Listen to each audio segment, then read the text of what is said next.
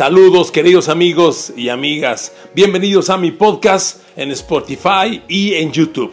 Aquí encontrarás el audio con mis opiniones personales de los puntos de vista sobre los temas que me gusta analizar, debatir y compartir contigo. Te agradezco que hayas entrado a ella y espero que la disfrutes. Te invito también a que me envíes tus opiniones y así tengamos un intercambio de puntos de vista. Disfrútalo. Saludos.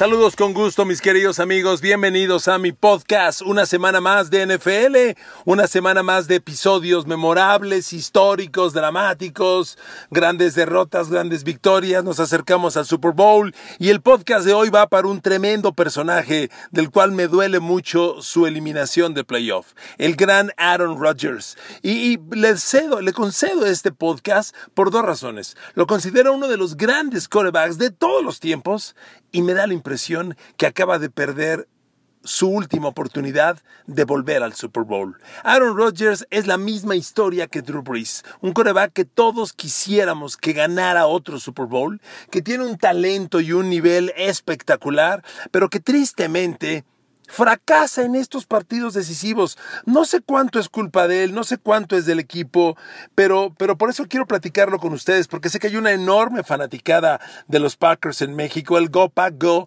se mueve en nuestro país muy bien y, y a eso se debe que les comparta este podcast, queridos amigos. Gracias de nuevo por escucharme en YouTube, en Spotify, en Apple, por bajarlo, por recomendarlo, por compartirlo, por calificarlo. Aquí estoy a sus órdenes. A ver amigos. Aaron Rodgers, en toda su historia, un ganado, tres perdidos en juegos de la final de la conferencia nacional. Es decir, en juegos por el pase al Super Bowl. En juegos donde estás a un triunfo del Super Bowl. No solo va 1-3, acaba de perder el tercero consecutivo. Pero además, pierden de una manera muy dolorosa. A ver, primero, ¿quién es Aaron Rodgers en el contexto general de los grandes quarterbacks? A ver, Aaron Rodgers en playoffs es un cuate que tiene 40 pases de touchdowns y 12 intercepciones. O sea, eh, con esta estadística que les acabo de dar, uno dice, hey, hey, hey, Aaron Rodgers en los juegos críticos, que son los playoffs, sí responde. Pero resulta que dentro de los playoffs está la final de la conferencia nacional, que es el juego por el pase al Super Bowl. Y ahí el récord es contundentemente perdedor. Da la impresión de que Rodgers y Green Bay arrancan tarde. En los últimos partidos han caído en profundas desventajas en la primera mitad y no alcanzan a recuperarse. A ver, la derrota reciente ante San Francisco. San Francisco jugó dos veces con ellos en esta temporada. Les metió 80 puntos. Eso no es culpa de Aaron Rodgers. Él ni es linebacker ni es safety libre. Eso no es su culpa. Pero la tendencia de un partido la marca mucho el marcador. Si vas perdiendo 7 a 0 y en lugar de meter el 7 a 7 cae el 14 a 0, y el 17-0, y el 20-0, y el 24. No te levantas nunca. vean a Patrick Mahomes, perdón por la comparación, sé que son odiosas, pero a veces son muy necesarias. Cuando Mahomes va abajo 24 a 0, levanta el carro. Y lo levanta él, claramente. la pasada final de la Nacional, pues pierden 37-20. Si yo les digo los números finales globales de Rodgers, uno dice, oye, no estuvo mal. Lanzó para dos touchdowns, 326 yardas, un rating de 97 puntos. Oye, no está mal. No, pero ¿saben qué? La realidad es cómo se dan las cosas. Les he dicho, los partidos tienen momentos, momentos. Rodgers tiene récord de un ganado, tres perdidos en finales de la conferencia nacional. Ha perdido tres consecutivamente. ¿Saben cuál es su rating? En finales de la conferencia nacional, 78 puntos. Les recuerdo que el rating perfecto es 153 puntos. O sea, Rodgers tiene la mitad, casi casi reprobado. Es, es muy, muy triste. En finales de la conferencia nacional, Aaron Rodgers, siete intercepciones, seis touchdowns. El mismo coreback que tiene en, globalizando playoffs 40 touchdowns, 12 intercepciones, solo en la final de la conferencia nacional, 7 intercepciones, 6 touchdowns. Híjole, es muy triste verlo caer así. Es sinceramente muy triste. Es un coreback que le ha dado mucho a la NFL. Es un coreback que tiene una mecánica de pase fabulosa, pero sobre todo una potencia de brazo endemoniada. No hay comparación con Patrick Mahomes, así se los digo.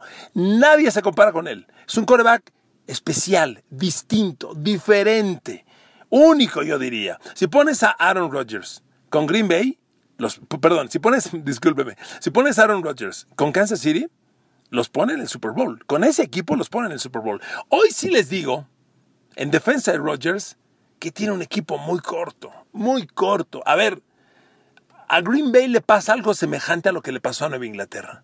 Durante años, Aaron Rodgers y el sistema de Green Bay ha convertido receptores ordinarios, casi basura, en estrellas. A ver, llegaron a la NFL sin ser nadie, Donald Driver, James Jones, y se convirtieron en campeones de Super Bowl y personajes históricos para Green Bay. Hoy Green Bay quiso hacer lo mismo con Márquez Valdés Scantling, con Jerónimo Allison, con Alan Lazard y no pasó nada. Jimmy Graham es un petardo. El Jimmy Graham que salió de Nueva Orleans se acabó al salir de Nueva Orleans. Ni en Seattle ni en Green Bay jamás ha sido algo semejante. Y Aaron Rodgers no tiene armas. Su arma única es Davante Adams. Y con Davante Adams logró lo poco con lo que le compitió a San Francisco. O sea, realmente les estoy leyendo números porque quiero que compartamos la generalidad de este balance. Y bueno, sinceramente, la mejor opinión la tienen ustedes, queridos amigos. La mejor opinión es de ustedes y yo los respeto. Pero este partido con San Francisco, por Dios, iban perdiendo 27 a 0 al medio tiempo. 34-7 al final del tercer cuarto. ¿Estás muerto? Estás muerto, estás liquidado. Todas las yardas del final son extra. Habrá gente que me diga, oye, si el Garópolo lanzó seis pases, completó seis pases, completó seis de ocho y ya ganó. Garópolo no es mejor, se las compro, ¿eh? Garópolo no es mejor ni ha jugado mejor. El tema que en el sistema, para ganar el partido, con esto le alcanzó a Garópolo, porque el ataque terrestre corrió 285 yardas.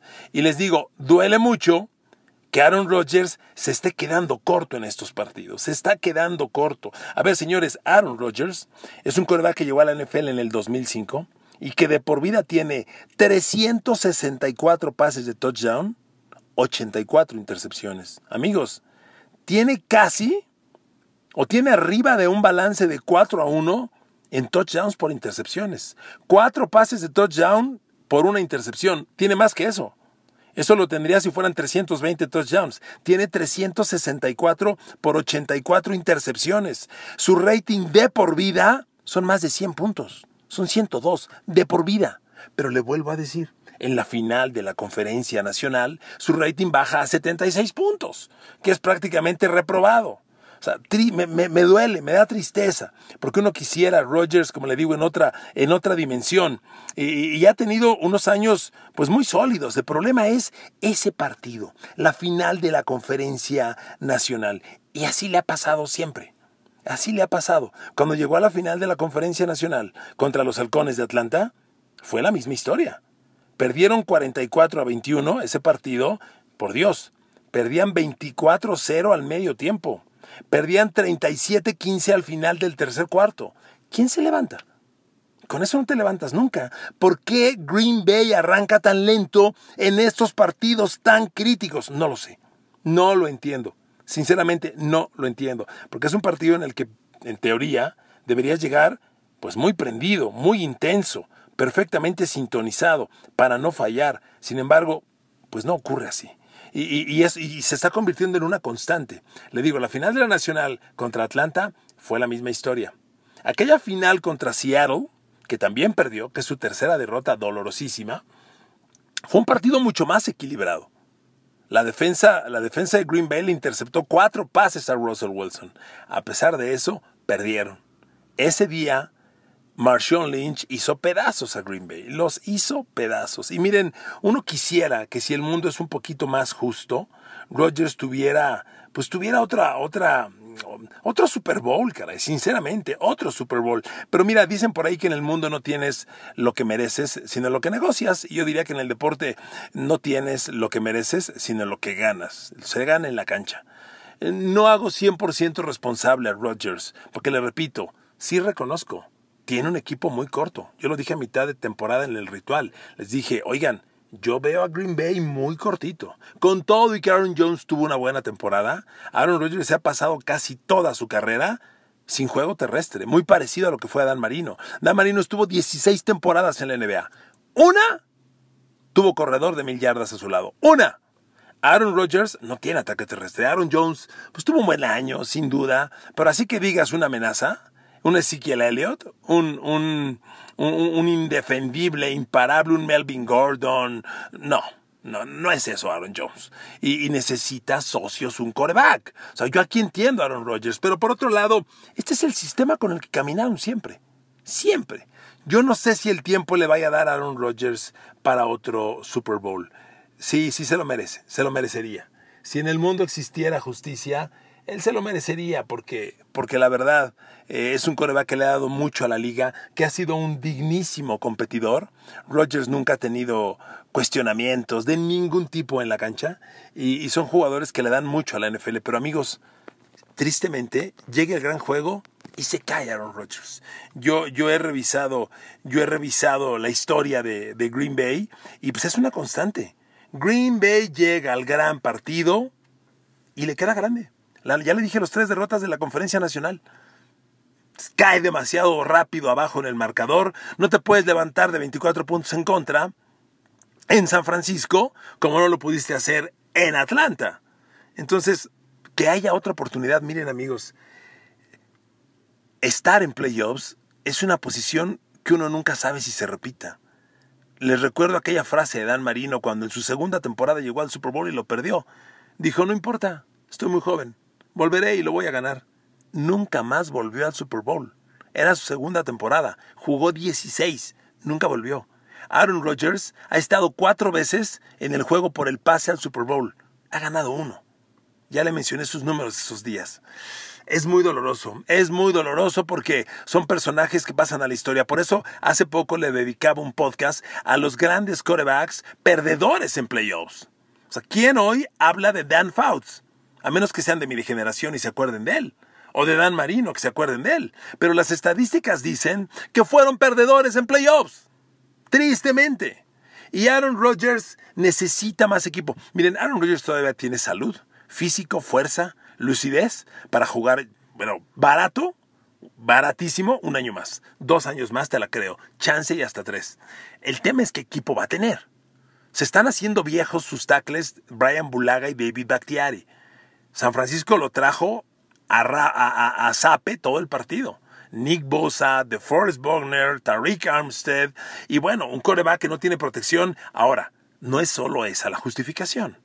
Un buen coreback lee el blitz, lo anticipa y lo contrarresta deshaciéndose de la pelota, sinceramente. No es la justificación total, es que me presionaron. Pues sí, les repito, el gran coreback encuentra sus caminos. Rogers siempre ha tenido una velocidad de piernas para alargar la jugada, para extender el tiempo de lanzar y con eso ha generado mil cosas, pero eso no se ha visto. Así como se están haciendo viejos sus dos tackles ofensivos, Centro y Gar son ordinarios y, tienen un grupo de receptores y corredores absolutamente ordinarios. Le han invertido mucho a la defensa para levantarla. Fue un buen año de Preston Smith y Sadarius Smith y el perímetro tiene cosas interesantes.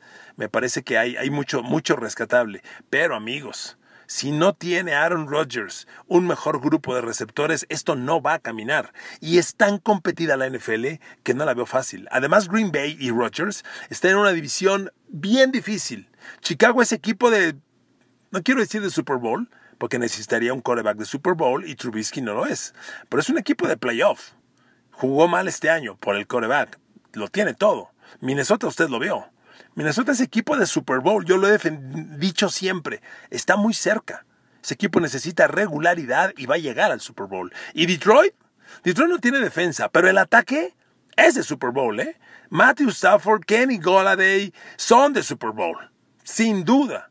No, no, no el novato a la cerrada que les llegó, que fue TJ Hawkinson, espectacular. Ese equipo lo que no tiene es corredor. Pero al ataque, los Leones son equipo de Super Bowl. Al ataque. La defensa no. Por eso se quedan lejos. Es una división bien difícil. Y pensar que Rogers vuelva a llegar fácilmente es muy complicado. Amigos, el momento, la instancia, la condición es bien difícil de replicar. De veras, bien difícil. Por eso cuando estás ahí, tienes que sacar, hacer lo imposible por ganar el partido. La NFL es una liga donde hay 32 equipos y no menos de 15 aspiran al Super Bowl. Es muy competido. Me duele por Aaron Rodgers, pero las estadísticas lo dicen. Es un coreback de récord perdedor en final de conferencia nacional y de estadísticas perdedoras en final de conferencia nacional. Realmente da la impresión que, que cuando empieza a jugar ya no le alcanza.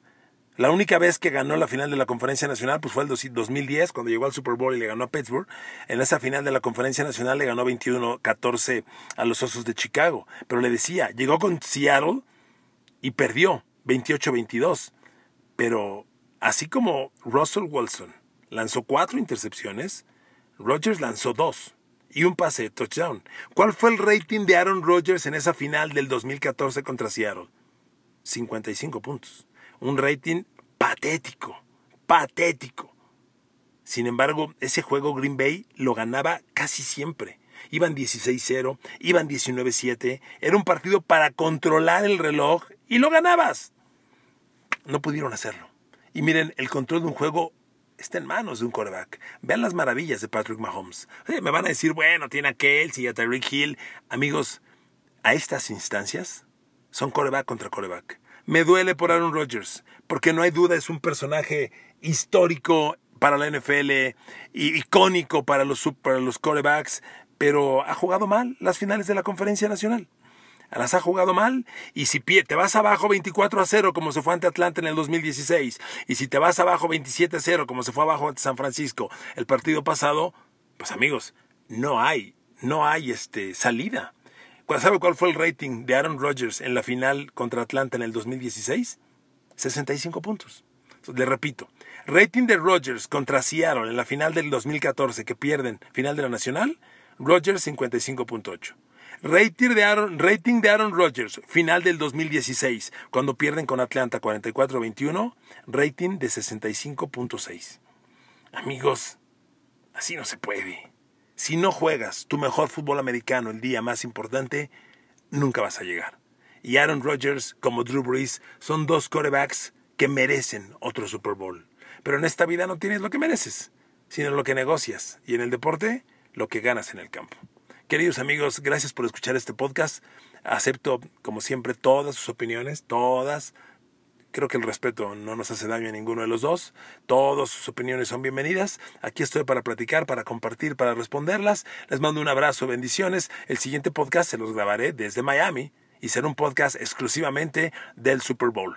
Un abrazo a todos, los quiero mucho. Gracias por sus atenciones. Amigas, amigos, en Spotify, en YouTube eh, en Apple. Gracias por bajar el podcast, por compartirlo, por calificarlo, por recomendarlo. Soy Enrique Garay, les mando un abrazo fuerte. Bendiciones. Nos oímos desde Miami la semana entrante.